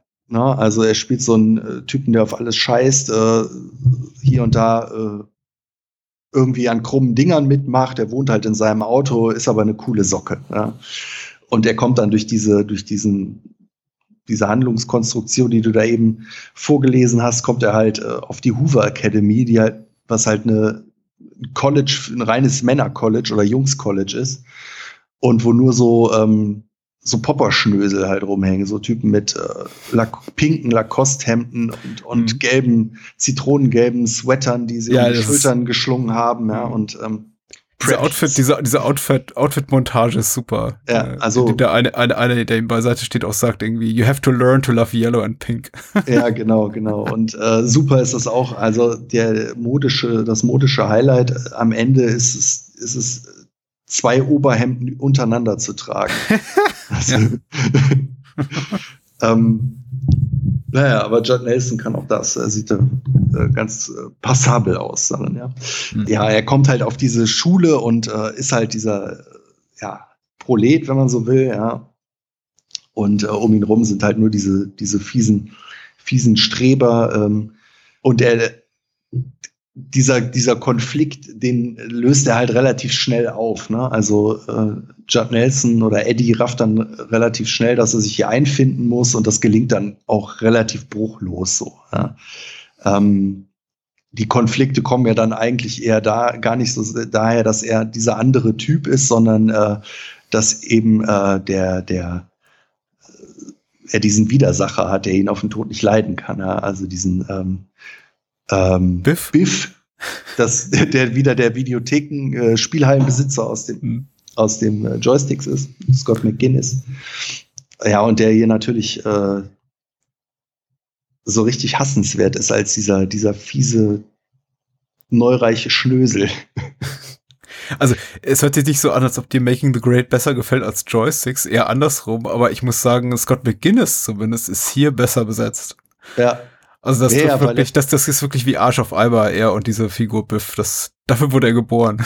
absolut. ja. ja, das stimmt. Ähm, doch, ich mag, ich mag den Film auch äh, tatsächlich nicht so heiß und innig wie Joysticks. Ähm, aber ja, äh, er ist schon, äh, wenn man so objektive Kriterien anlegen möchte, ist er wahrscheinlich der bessere Film. Also, ähm, aber äh, ja, er versucht, er ist halt ambitionierter und da muss ich am Ende sagen, na, da klappt es nicht so ganz. Wie gesagt, er ist so für mich so ein bisschen so ein Film, der ähm, dem es nicht ganz gelingt, so das Potenzial auszuschöpfen, das da ist. Was mir auffiel, vielleicht geht's dir da anders, ist, dass der Film relativ früh in seiner Spielzeit eigentlich schon so nach, sagen wir mal, zwei Drittel der Strecke versucht, äh, Eddie als diese tragische Figur zu etablieren, der eigentlich nur das Gute will. Und also er, er ist eigentlich relativ früh an dem Punkt, an dem er sagt, ja, im Grunde stehe ich gar nicht auf das, worauf ich mich da eingelassen habe und verliert eben schon so seine Überzeugung ist und hat aus der Not durch, durch, durch eigentlich die Situation, der er nicht entkommen kann, getrieben dazu, bestimmte Dinge zu tun. Aber er will da eigentlich schon relativ früh raus. Und das kommt mir einfach so ein bisschen zu früh im Film. Ich habe das Gefühl, es kommt schon so zur Hälfte der Spielzeit an, an einem Moment, an dem ich mir dachte, doch nee, gib mir einfach noch ein bisschen mehr Spaß mit den Figuren. Lass dir noch mehr Blödsinn machen. Ich möchte jetzt schon Ja. diese ja, diese zwiespältigen Gefühle haben und diese Momente, in denen er sagt, ah, ist das richtig, was ich hier tue? Auf was habe ich mich da nur eingelassen? Ich bin mir selber untreu geworden. Und ich war jedes Mal richtig gehend dankbar dafür, dass dann eben auch diese, diese offensichtlich, also plakativ lustigeren Figuren wie der Coach oder dann gegen Ende nochmal hier Andrew Dice Clay äh, da reingrätschen und den Film wieder so ein bisschen auf Spur brachten. Einfach zurück zu dieser, ja, zu so einer ja, vergleichsweise platten Teenie-Komödie, aber Es wäre es wär viel, es wär viel interessanter gewesen, wenn ähm, Judd Nelson oder Eddie äh, halt diesen Laden so komplett aufgemischt hätten, anstatt ähm, den so subtil von innen heraus zu zersetzen. Ne? Also, wie gesagt, er gliedert sich da ja relativ schnell dann ein. Ähm, am Ende hat man auch das Gefühl, er findet die Klamotten eigentlich ganz gut. ja klar. Ja? Und äh, verliebt sich ja auch sofort in die zwar ganz hübsche, aber auch ein bisschen langweilige äh, Blondine aus reichem Elternhaus. Mhm. Ähm, Ja, und ja. das sind so, das sind so, äh, der Film entscheidet sich halt immer so ein bisschen für die langweiligsten ähm, Wege irgendwie, ja. Ähm, und ähm, kann sich dabei halt so auf seine, ja, auf die, auf einige Gags verlassen und äh, ja, auf die ganz guten Darsteller, ne, die mhm. irgendwie alle ganz gut getroffen sind. Also ich mag auch den, den Direktor äh, Mr. Harryman äh, sehr gerne, ja, oder äh, super finde ich den äh, am Ende ähm, muss ich ja ähm, muss ja Eddie irgendwie da rauslavieren, bevor äh, auffliegt, ähm, wer er wirklich ist und so. Und ähm, er ähm, besticht dann äh, den Direktor damit, dass er sagt, ja, wenn ich das Diplom hier kriege, dann ist ja auch richtig viel Geld für sie drin und so. Und ähm, muss dann natürlich irgendwie die Geldgeber vorweisen können und holt sich dann unter anderem seinen Hotdog-Verkäufer. Mhm. Und den finde ich halt auch, äh, ich versuche gerade rauszufinden, wer es ist, äh, wie der Schauspieler heißt. Ich finde ihn mhm. aber gerade nicht. Ja, den fand der, ich halt super. Der in der vorherigen Karri Kar Karriere, glaube ich, Sommelier war oder so. Und ich glaube, genau, auch die genau. Gelegenheit nutzt, dann dem, dem Dekan oder dem Präsidenten der Uni dann äh, Tee zu servieren. Richtig, genau. Er sitzt da und, und soll eigentlich nur, äh, kommt da als jemand an, der das Geld bringt und äh, bedient ihn aber dann die ganze Zeit. Der ist ein sehr schöner Einfall, stimmt. Ja. da muss ich auch wirklich, das ging mir, glaube ich, bei Joysticks kein einziges Mal so. Tut mir leid um Joysticks. Ich, ich möchte jetzt auch auf den Film runter zu buttern, aber ich habe drei, vier Mal laut gelacht bei Making the Great. Das mir bei Joysticks gar nicht passiert. Und das ist einmal in der Szene mit, äh, mit dem Hotdog-Verkäufer, weil ich es wirklich einfach, es, es ist schön beobachtet, es ist ein wirklich auch gut geschriebener Gag und er ist gut gespielt, die Schauspieler sind ordentlich und die Szene hat auch genau die, die richtige Länge. Und ich glaube, die anderen Momente, in denen ich richtig gelacht habe, waren die, die Szene mit, ich glaube, Regis heißt die Figur. Dieser äh, dunkelhäutige Stallwirt, Pferdezüchter, Pferde, ja, ja, ja. Pferdewirt, ich weiß nicht, wie man, wie man seinen Berufszweig nennt. Ich musste der, die ganze, ich habe immer gedacht, das ist irgendwie äh, ähm, Dave Chappelle als alter Mann geschminkt. Ja, genau. also mein Eindruck war auch, das war ein, äh, ein junger Schauspieler, Anfang 20, den sie so auf 40, Mitte 40 geschminkt haben und ja. der redet, äh, der, der erstmal sehr viele Flüche von sich gibt, aber dabei eben so den ganzen Habitus hat von ähm, Onkel Remus in Song of the South oder sowas. Ja. Also es ist so, ähm, es ist eine komplett äh, deplatziert anachronistisch wirkende Figur, die irgendwie so direkt von der, von der Baumwollplantage der 1850er Jahre gehüpft zu sein scheint, ja. dabei aber eben eine total sch schnoddrige Art an sich hat. Und da hätte mich tatsächlich auch mal ein bisschen so die deutsche Synchronisation interessiert an der Stelle. Ja, stimmt, der ist gut. Ja, die, also die Synchro, äh, ja, auch in den, in den Auftritten von Andrew Dice Clay, glaube ich, da könnte, äh, äh, wenn der in guten Händen war, dann konnte man damit schon einiges anfangen. Ne? Also mhm. ich würde den auch gerne mal auf Deutsch sehen. Äh, Andrew Dice Clay ist vielleicht noch ganz interessant, der ähm, hier noch relativ am Anfang seiner Karriere stand. Also angefangen als Stand-up-Comedian hat er schon in den 70ern, aber das war, glaube ich, sein erster richtiger Filmauftritt. Mhm. War vorher in ein paar Serien und ähm, ja, hier schon in seiner, in der Persona, mit der er später dann berühmt werden sollte, hat er Anfang der 90er zwei Abende in Folge in Madison Square Garden ausverkauft, als erster Stand-up-Comedian, dem das überhaupt gelungen ist ähm, und ist aber ganz schnell äh, abgekachelt, ähm, weil seine offensiven Witze dann plötzlich nicht mehr so gut ankamen und er, glaube ich, auch sich diverse Male äh, anderweitig nicht so clever geäußert hat. Ähm, aber es gibt eine ganz tolle, ein ganz tolles Album von ihm, von einem seiner Auftritte, The Day the Laughter Died. Ähm, ist auch ein Riesenerfolg gewesen und äh, ist ein Doppelalbum, ist ein kompletter Auftritt, ähm, den er gemacht hat. Und ähm, diese Platte ist äh, der totale Thriller, weil er ähm, komplett darauf verzichtet, irgendwelche Witze zu machen, sondern er steht einfach nur nahezu 90 Minuten ähm, auf der Bühne und beleidigt sein Publikum. Ähm, als diese, dieser Dice-Charakter, dieser Brooklyner Prolet, der Frauen hasst und, und Ausländer hasst. Ähm, und ähm, man spürt, also man hört auch das Publikum und man spürt halt, wie, wie die Stimmung in diesem Saal irgendwie richtig toxisch wird, wie du eben schon gesagt hast. Ja, also ähm, er kriegt, also man kriegt mit, dass Leute mhm. zwischendurch gehen und er schreit den noch hinterher und beleidigt die noch auf dem Weg raus. Und das ist wirklich, ähm, ja, äh, total faszinierendes Dokument, weil er das natürlich äh, auf der einen Seite diese Situation ja bewusst hervorruft, aber irgendwann ähm, kommt so ein Punkt, wo man nicht mehr weiß, ob er diese Situation dann auch wirklich in der Hand hat oder ob ihm das nicht schon komplett entglitten ist. Mhm. Da gibt dann einen Moment, dann äh, hat er, spricht er also mit den Leuten, die da sitzen vor ihm im Auditorium und ähm, äh, sitzt halt wohl offensichtlich ein älterer Mann mit wahrscheinlich seiner Tochter und er unterstellt ihm dann halt, dass er na, also er ist halt in, in, in diesem Charakter und er sagt dann irgendwie sowas, ah, ist heute Nacht mit deinem Vater oder irgendwie sowas, ja. Und ähm, also richtig, also es ist teilweise schmerzhaft, sich das anzuhören. Ist auch in dieser Konsequenz habe ich das so noch nicht, noch nicht gehört. Also es gibt ja häufiger, ne, diese Beleidigungsauftritte. Aber äh, also der amerikanische Ingo Appelt. Ja, aber, aber irgendwie, aber irgendwie. Es war ein Gag, es war ein Gag. Aber, okay. Ja, okay. Nee, es ist, es ist schon irgendwie äh, sehr spannend. Also, wenn man die Gelegenheit hat, kann man sich das mal anhören. Das, äh ich finde, ich habe wenig von Andrew Dice Clay. Ich habe auch die äh, mitbekommen, ich habe auch dieses Comedy-Album nicht gehört, aber ich weiß eben um, um ihn, ich weiß um seine Persona. Ich habe jetzt auch so mit einem Auge ein bisschen so sein Comeback in den letzten Jahren mitverfolgt. Ich glaube, er hat ja in einem jetzt der letzten Woody Allen-Filme, glaube ich, auch eine, eine Nebenrolle. Ähm, äh, und ich habe natürlich den Randy Harlan-Film gesehen, Fort Fairlane, Rock'n'Roll Detective. Ja. Und, und, und selbst da dachte ich mir schon so, ja, in homöopathischen Dosen, also hier und da so ein bisschen macht der durchaus Spaß. Am Ende von, ja. ich habe jetzt Fort Fairlane bestimmt schon dreimal gesehen, am Ende des Films bin ich jedes Mal ermüdet, weil, ermüdet, weil ich denke, es ist so ein bisschen, ein bisschen viel gewesen und der Gag ist eigentlich so, der, der, der, das, das humoristische Potenzial, was seine Figur in sich trägt, ist eigentlich auch wiederum dann erschöpft über so nach 30, 40 Minuten, ist dann einfach irgendwann nicht mehr lustig, sondern nur noch gemein.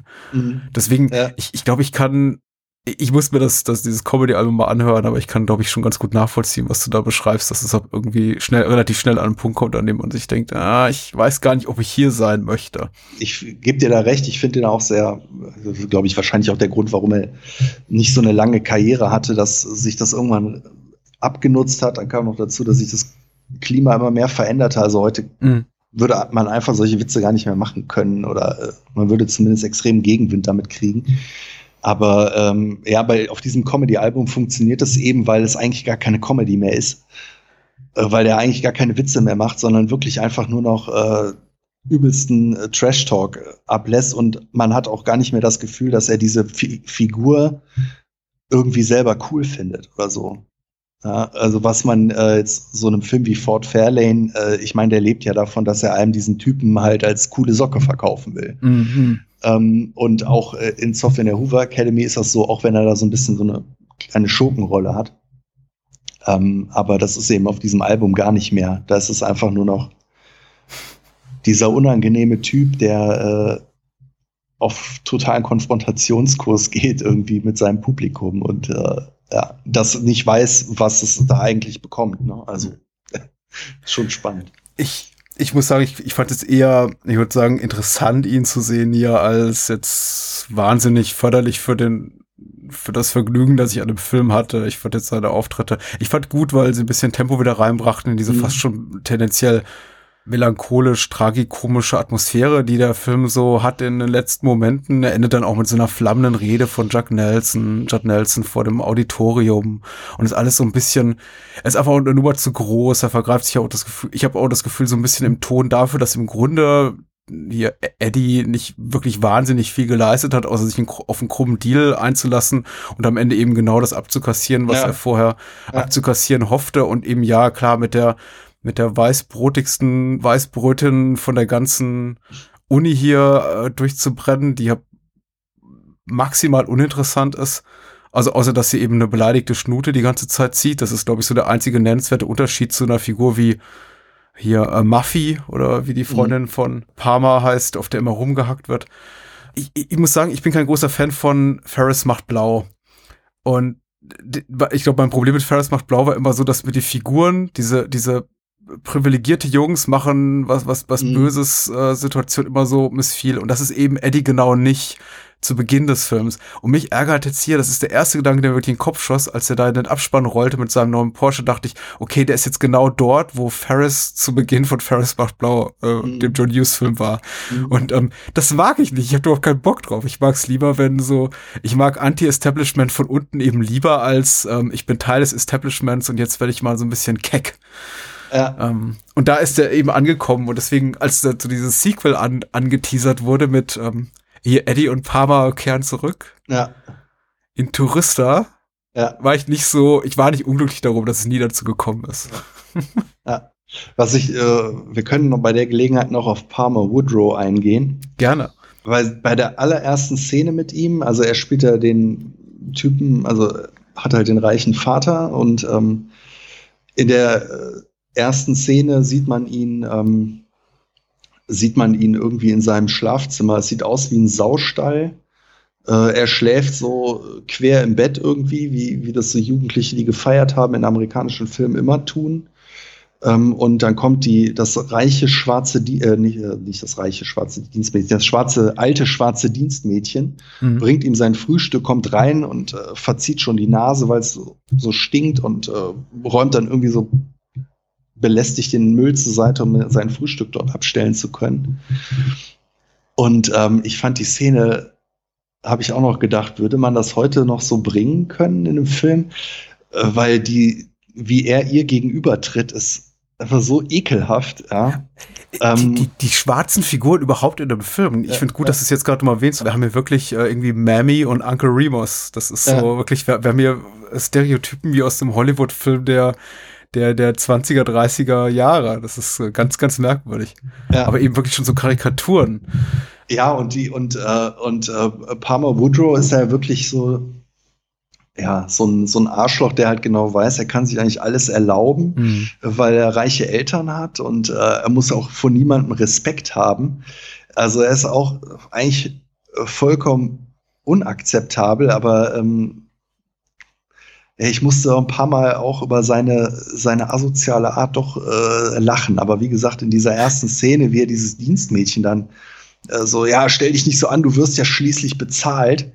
Ähm, oder meine Eltern bezahlen dich bestimmt nicht schlecht dafür, dass du hier aufräumst. Ich dachte so, boah, äh, das ist schon hart, einem dann äh, so eine Figur so als ähm, ja auch Identifikation äh, anzubieten. Das ne? ist, das ist, das ist richtig merkwürdig. Das ist halt nicht für die eine große, wie gesagt, ich finde Making the Grade jetzt abseits von einigen schalen Gags und grenzwertig rassistischen Stereotypen äh, für ganz gelungen, aber das sollte man schon erwähnt haben. Aber wirklich dieser eine dramaturgische komplette Fehltritt finde ich auch, ihn so auf den, vor allem auf den letzten Metern zu so einer sympathischen Figur zu machen.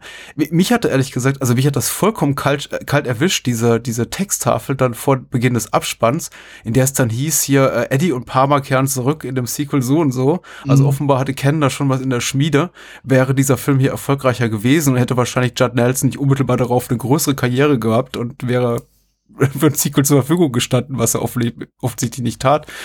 Äh, äh, also, die, die Erwartung tatsächlich der Macher, dass wir dieser Parma-Figur irgendwas abgewinnen können, ist, mhm. ähm, finde ich, finde ich erstaunlich. Also, das ist halt eine komplette Betriebsblindheit, äh, von Seiten der Macher, habe ich hier das Gefühl am Werk.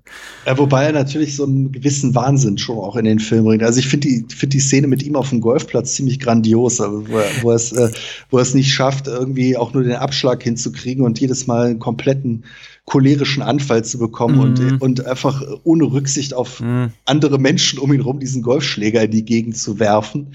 Ähm, äh, ja, wie gesagt, vollkommen asozial, äh, aber äh, ja, manches Mal muss ich ja doch über ihn lachen, einfach weil er, weil er sich so komplett gehen lässt und äh, ja, äh, wirklich auf gar nichts Rücksicht nimmt. Also warum hat er überhaupt Freunde? Also es, äh, aber es ist wahrscheinlich eine ganz gute Darstellung dieser bestimmten Art von Menschen, die ja auch diverse US-Präsidenten hervorgebracht hat. Ja, sehr schön. Also ich hätte mir auf jeden Fall für ein mögliches Sequel andere Team-Ups besser vorstellen können. Wie gesagt, der Coach ist unterhaltsam. Ja. Hier, äh, weil du vor nach dem Namen suchtest, Ronald Lacey heißt der Darsteller, der Nicky hier spielt den Hotdog-Verkäufer, Schrägstrich Sommelier. Ähm, das sind wirklich für mich die, die spannende Geschichten. Oder eben quasi so eine wirkliche äh, so, so ein beste Feinde-Sequel mit Biff gegen Eddie, dass sie sich vielleicht auf einer anderen Uni dann wieder treffen oder in einer anderen Lebenssituation, vielleicht im Berufsalltag, denn sie sind jetzt beide ja. erwachsen, aber also ehrlich gesagt, ich wollte von Palmer Woodrow, äh, Dana Olson heißt der Darsteller, der, der, der, der ihn gut spielt, ich gebe dir absolut recht, nach dem Film nicht mehr unbedingt was sehen. Also mir hat es auch wirklich gereicht. Er hat, ich habe die ganze Zeit äh, überlegt, an wen er mich erinnert und am Ende ist mir aufgefallen, dass er extreme Ähnlichkeit mit Jack Nicholson hat. Und äh, das Lustige ist, äh, ich habe eben schon angesprochen, dass wir so ein paar Querverbindungen zwischen den beiden Filmen haben, mhm. ähm, dass Dana Olsen das Drehbuch zu Wacko geschrieben hat, der eben, den hatten wir eben auch schon mal erwähnt, der Vorläufer von äh, Joysticks war. Und was auch sehr lustig ist, meine Kinder gucken zurzeit auf äh, Nickelodeon, glaube ich, immer Henry Danger. Das ist so eine Kinderserie um einen Superhelden und seinen äh, kindlichen Sidekick. Hm. Und die ist von ihm erfunden worden. Also er wow. verdient, er, er verdient sich, er verdient sich heute ähm, in erster Linie als Schreiber und äh, Produzent. Mhm. Hat unter anderem auch das Drehbuch für äh, meine teuflischen Nachbarn von Joe Dante geschrieben und Jagd auf einen Unsichtbaren. Ja, also jemand, der dann einen anderen Weg eingeschlagen hat. Aber als, äh, ja, in der Rolle ist er, ist er super. Man merkt, dass er da auch Bock dra drauf hatte, äh, so richtig den, äh, das Arschloch rauszukehren. Mhm. Auch wunderbar, dass er in jeder Szene mal eine Dose Bier aufreißt. Finde ich auch ganz toll. Ich befürchte auch, also neben dem ausbleibenden Box-Office-Erfolg, äh, der Film war ja, muss man sagen, medioker erfolgreich. Jetzt war es jetzt kein wirklicher Flop, aber ich habe auch das Gefühl, fast jeder der Beteiligten, also zumindest die, an die man sich erinnert, eben Judd Nelson, Dana Olsen, äh, Andrew Dice Clay, die hatten ziemlich unmittelbar nach Veröffentlichung des Films einfach Besseres zu tun, als mhm. jetzt so ein Sequel zu machen. Also die hatten wahrscheinlich ihre eigenen gut laufenden Kar Karrieren. Äh, und ja, es ist auch wirklich schade drum. Auffällig auch hier, aber das, das ist ja bei den meisten Highschool- oder College-Filmen so, ist auch äh, das relativ hohe, hohe Alter der meisten Protagonisten. Ich finde es immer ganz lustig, Menschen zu sehen, die, die jünger spielen sollen, als sie sind. Äh, wobei es gibt einen, also Judd Nelson kriegt das auch noch ganz hin und Dana Olsen, ich nehme den beiden äh, Anfang 20 oder 20 Jahre ab. Bei Andrew Dice Clay hat mich tatsächlich so ein bisschen überrascht zu sehen, weil da habe ich mir tatsächlich auch mir die Mühe gemacht, da sein IMDb-Profil aufzu, rufen, dass er zum Zeitpunkt der Dreharbeiten wohl erst 26 war. Weil er wirkt schon relativ fertig, muss ich sagen. Also ich, äh, ich hoffe, er hört nicht zu, nimmt mir das übel. Also er sieht mittlerweile noch viel fertiger aus, aber auch damals schon, ja, vom Leben gezeichnet, möchte ich sagen, oder von Drogen oder etwas aufgedunsen. Sehr schön finde ich das auch, äh, als am Anfang die Preppies äh, so charakterisiert werden. Ich musste mal sehr lachen, wenn die dann hm. äh, da rumsitzen und eine Pfeife schmauchen. so mit über, übergeschlagenem Bein und sitzt im Klassenzimmer mit der Pfeife. Das fand ich immer sehr gut. Ähm, und sehr schön auch am Schluss gibt es diese Szene, wo ähm, ich soll das nicht sogar Mr. Mr. Hoover hm. dann äh, vor der, kurz vor der ähm, Diplomverleihung seine Rede hält und dann schneidet der Film irgendwie kurz weg und zeigt irgendwas anderes und kommt dann wieder zurück und sagt Hoover nur noch, äh, aber genug von meinen Erinnerungen an den Zweiten Weltkrieg. es ist, ich habe das Gefühl, also dass ich Making the Great äh, wäre wäre ein wunderbarer 80 90-minütiger Film gewesen, hätte man all das weggelassen, was glaube ich in den Augen der der Macher damals eben auch so Teenie-Komödien oder College-Komödien ausmacht oder Highschool-Komödien.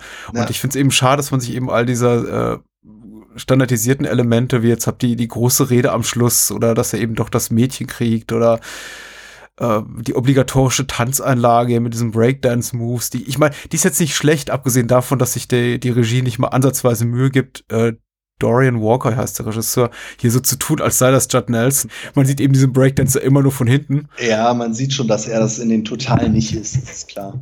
Und der Film hält dann eben in diesen Momenten so inne oder besser gesagt an und sagt einfach mal so für drei, vier Minuten gebe ich euch das, was ihr sehen wollt, nämlich hier ist eine Tanzszene und hier ist eine Montage und hier ist die große obligatorische Rede und äh, wo der ja. wo der Held sein Gewissen entdeckt und immer in diesen Momenten dachte ich mir so ach spart's euch doch ich will ich will lieber den lustigen Coach wiedersehen ja das ist glaube ich ähm, das was ich eben meinte mit den Canon-Filmen dass die manchmal so so äh, da kleben die arg an der Formel mhm. und, und schaffen das nicht, diese Formel irgendwie mit Leben zu erwecken.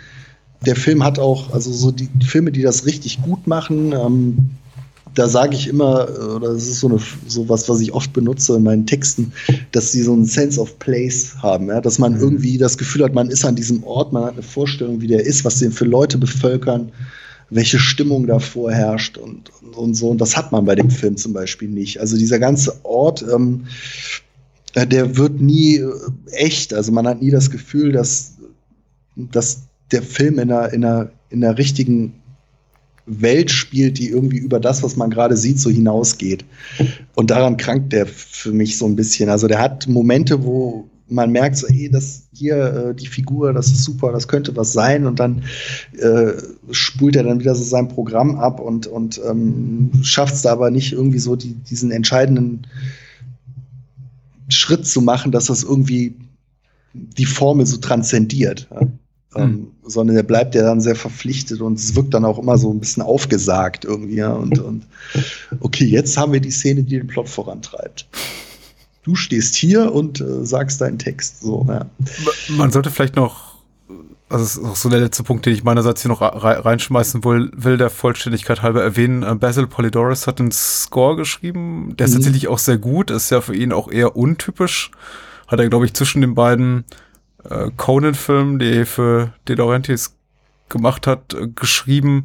Er ist mhm. jetzt kein besonders bemerkenswerter Score in dem Sinn, dass ich sage, ich pfeife immer noch die tollsten Melodien aus Making the Great hier, wenn ich abends ins Bett gehe.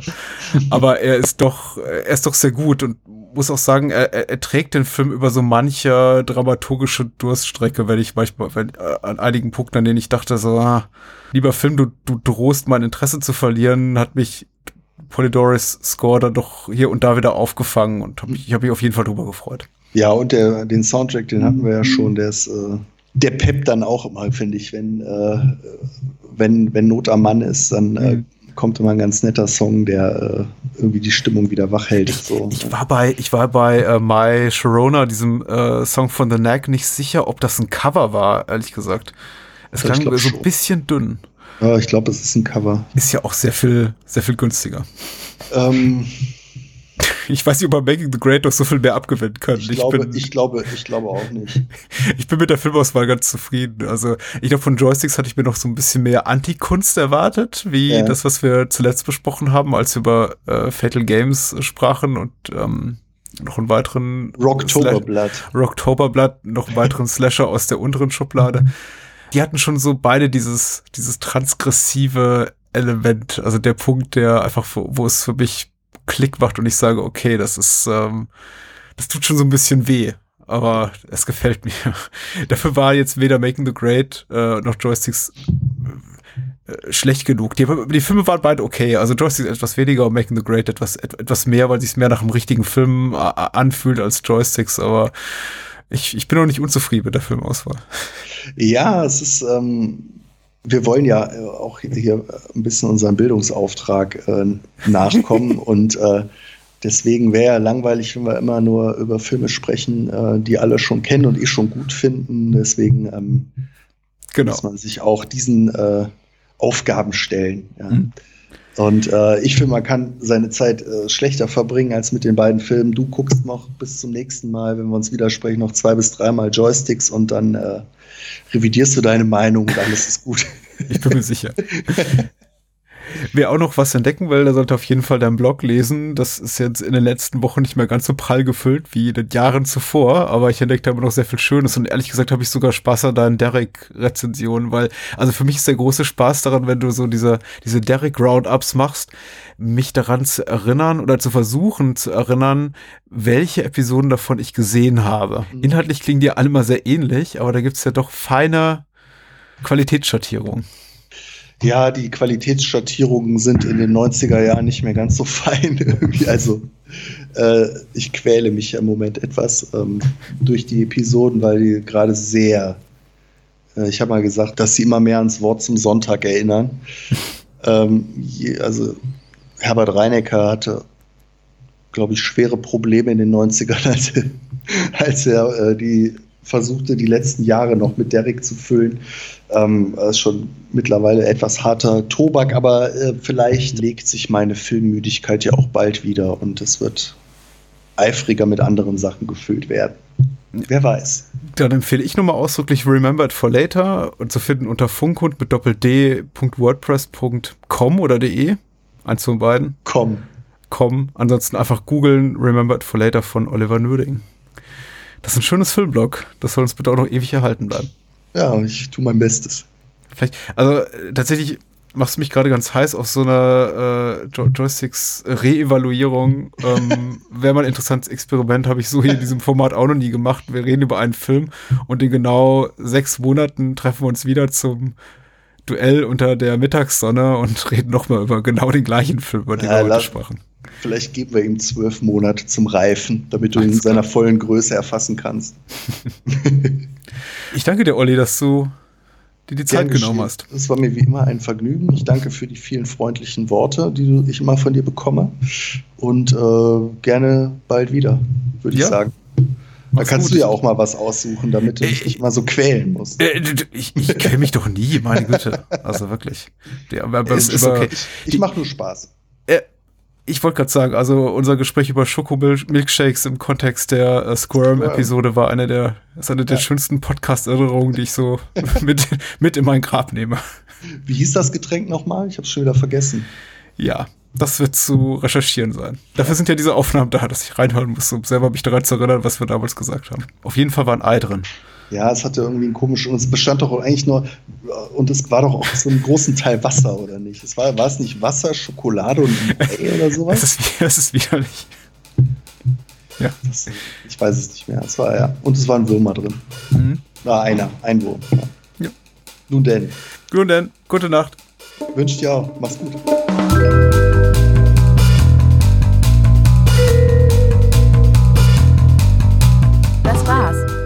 Mehr Bahnhofskino und die Bahnhofskino Extended Edition gibt es bei iTunes, Spotify und überall, wo es gute Podcasts gibt. Und denkt bitte daran, eure Unterstützung durch eine Patreon-Patenschaft oder PayPal-Spende sichert diesem Podcast das Überleben. Unter bahnhofskino.com findet ihr alle Möglichkeiten, uns unter die Arme zu greifen. Vielen Dank fürs Zuhören und adios.